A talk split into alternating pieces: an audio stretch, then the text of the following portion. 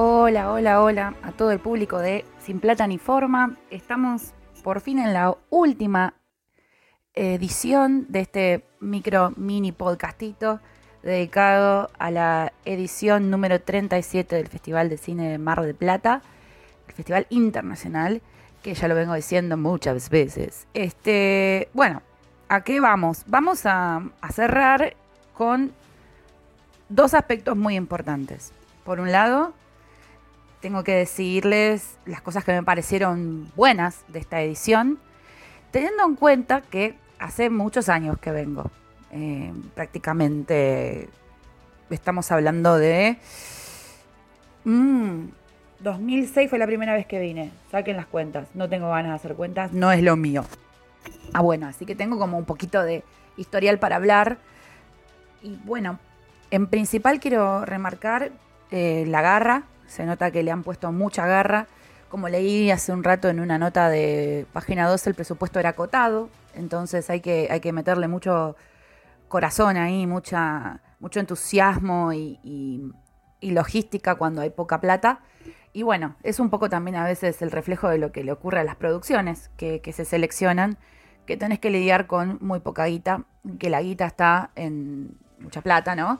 Eh, la guita está puesta en los tanques, en las superproducciones. Y de esto se habló en el festival, se habló en la, charla de John McTiernan y, en otras.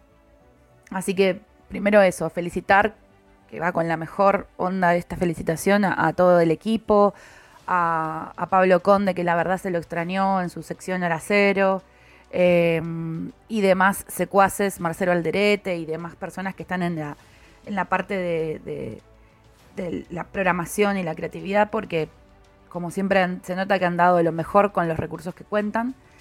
Y ahora viene lo que creo que, podrían haber hecho a pesar de tener un presupuesto acotado, que es más puntos de encuentro, más puntos de encuentro, porque con toda la gente que hablé, eh, tanto la que vino como la que no vino, se dijo lo mismo nos faltó cruzarnos, nos faltó hablar de lo que está haciendo cada uno, nos faltó eh, también conocer equipos de producción de distintas películas. Eso se daba en los puntos de encuentro, que si bien hubo un punto de encuentro, fue muy flojo, fue en un primer piso, en un lugar muy chiquito, donde cobraban absolutamente todo.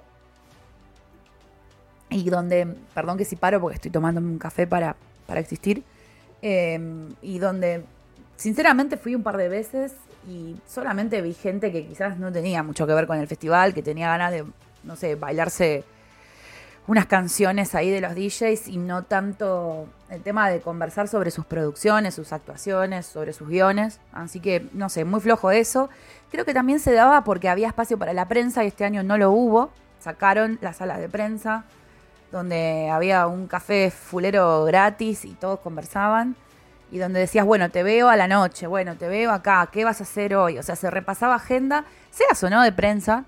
Y no hay espacio, no hubo espacios, no hubo espacios, no hubo stands donde vendieran nada de merchandising, no, nada. Eh, y bueno, eso se notó.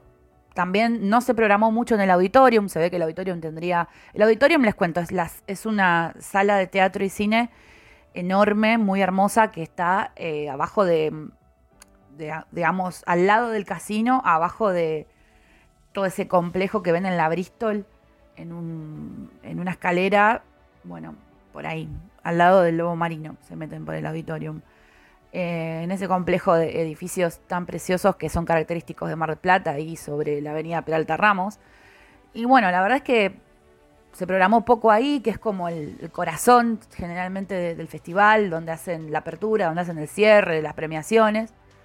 Eh, y se programó mucho en el cine Aldri, que el cine Aldri tiene como una salita chiquitita arriba donde sacan la boletería y no hay donde sentarse, no hay ni una cafetería, nada, no hay o sea, no tengo, en un shopping es como el lugar menos, menos lugar, ¿no? Como el no logo, ¿no? Para, y la verdad eso es como muy flojo. Em, la verdad que fue, extrañé mucho el cruce con la gente.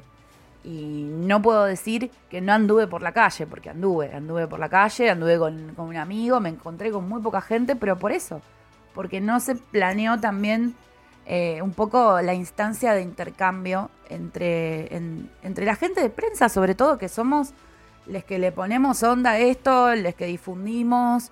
Eh, o sea, es como, a ver, no estamos en Cannes, acá, eh, ni en Venecia, ni en Tesalónica, ni en ninguno de esos festivales que se, se venden solos. Estamos en un festival que está en el culo del mundo a la vuelta y está bueno que le den pelota también a la gente que, le pone onda, difunde, mira las pelis y, va por el boca en boca también, ¿no? Eso estuvo re mal. O sea, haces charlas sobre la crítica, eh, pero no le das bola a la crítica. ¿Qué onda? Ahí no me gustó. Bueno, y después, respecto otra un punto fuerte que me parece muy fuerte y muy lindo del festival fue la cantidad de presencia de producciones femeninas, producciones hechas por mujeres. Un montón de directoras vinieron y además producciones que me dejaron con la boca abierta porque estoy contenta de que se, cuando se le da voz a las mujeres, también puedes ver cómo una mujer se proyecta, arma su, su universo, su cine, su visión de mundo. Y estoy re contenta de que hayan eh, aumentado tanto la presencia femenina, las actrices, las directoras, las guionistas, pero no se imaginan lo emocionante que es. Eh, que ya no es oh, el director, el mejor director, ¿no? Como dijo Nati Maldini. Pensar directamente en que la dirigió un tipo. No, vas directo a pensar en, la, en la, cara de una, de una mujer detrás de la peli, ¿no?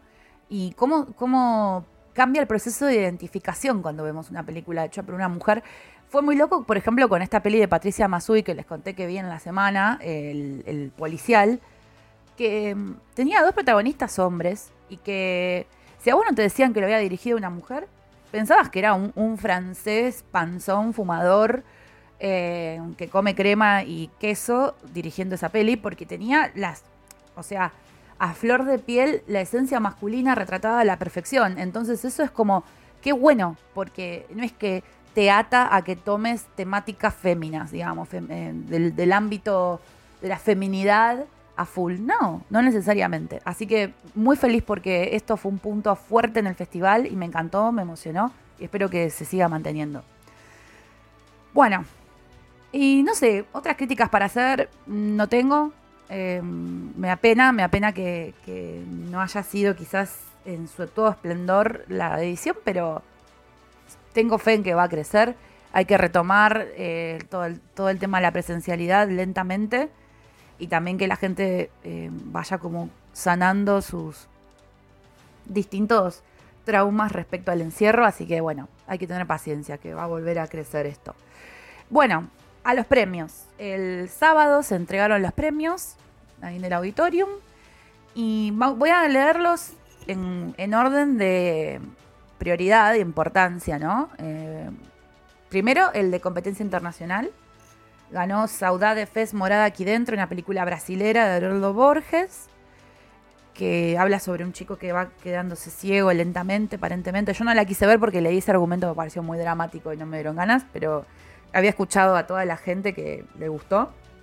Eh, Acá en esta sección tienen el premio especial del jurado en la competencia internacional, que es muy importante también, y la ganó una película argentina que se llama Tres Hermanos, de Francisco Paparella. La mejor, para mejor dirección, mejor directora, ganó Ana García Blaya por La Uruguaya. Es una película que la rompió, todo el mundo la vino a ver. Y lo compartió con El rostro de la medusa, otra película argentina más, que con otra directora más, ven lo que les digo, Melissa Liventhal o Eh, y después, mejor guion ganó Der Der, una película norteamericana de Andrew Buchalski, que me quedé con ganas de verla, tarea para el hogar. Eh, mejor actriz ganó, o mejor interpretación, eh, ganó una actriz, Sonia Parada, en la película Los de Abajo, una película boliviana. Y la mención especial del jurado fue por Para Cambio Cambio, una película argentina, que es sobre los arbolitos y su nivel de absoluta exposición, ¿no? Em, de Lautaro García Candela. Esa fue una de las sorpresas del festival, parece que estuvo buenísima. Después, la competencia latinoamericana ganó Trenkelauken de Laura Citarella, una película 4 horas 10, que parece que está buenísima, hablaron todos muy bien, yo dudo que la vaya a ver, pero bueno. Eh, me alegra que haya quedado el premio acá. Eh, me alegra que haya quedado en Argentina. Eh, bueno, después, una de las pelis que también anoté de tarea para ver, que espero que Movie, la plataforma, se cope y la, estrene, es Mato Seco en Chamas, que escuché que era como una especie de Mad Max brasilero, de Joana Pimienta y Adli Queiroz. esa película ganó el premio especial de jurado latinoamericano. Mejor corto ganó Anima, un, un corto cubano de Manuel Gómez. Y la mención especial de cortos se llama El silencio de los niños, de Sofía Quiroz Ubeda. Eh, compartido con Anel 69, una producción colombiana, alemana, francesa y rumana de Teo Montoya. Y finalmente la competencia argentina, que es la tercera categoría competitiva, como dije en el primer capítulo de estos EPIs, eh, fue para Sobre las nubes de María Paricio. Después, eh, esto en largometraje, en mejor cortometraje argentino, Carne de Dios de Patricio Plaza. Y mejor dirección, Leandro Listorti por Herbaria. Una película que vi el argumento me pareció interesante, que tiene que ver con la conservación de, patrimonio cultural y de las flores al mismo tiempo. Parece que es una linda metáfora. Así que bueno, esos fueron, leo los ganadores porque bueno, no, les ganadores porque está todo el tema de venir hablando esta semana. No ganó nada de lo que a mí me gustó, de lo que pude ver, pero no importa porque el objetivo no es andar ahí haciendo trivias, eh, sino vivir la experiencia que, que es Mar de Plata que les repito es única, que quizás hay muy pocos festivales en el mundo que nos den la oportunidad de tantas salas y tanta inclusión hacia el público, porque se consiguen entradas, porque eh, hay una búsqueda de, parte también de los programadores y de la gente que invitan de ver qué, tiene para decir la gente o cómo reacciona la gente, de ver la película que ve la gente, ¿no? Que es un poco lo que dije al principio. Así que bueno, para cerrar, les agradezco mucho que hayan escuchado todas, todas estas eh, ediciones de, este micro podcastito que lo hice con mucho amor, como una experiencia y un experimento al mismo tiempo. Y bueno, espero el año que viene ya poder cubrir junto con, con Juli, con Virginia y con Lucía este festival. Así podemos abarcar un poco más de todo lo que hay para ver y hacer. Y bueno, eh, les mando un beso enorme y espero que me escuchen en los otros pods. Espero seguir haciendo micropod sobre cine. Y bueno, obviamente siempre voy a colaborar en los, pod de, en los podcasts de series. Así que bueno, beso enorme y vuelvan prontos.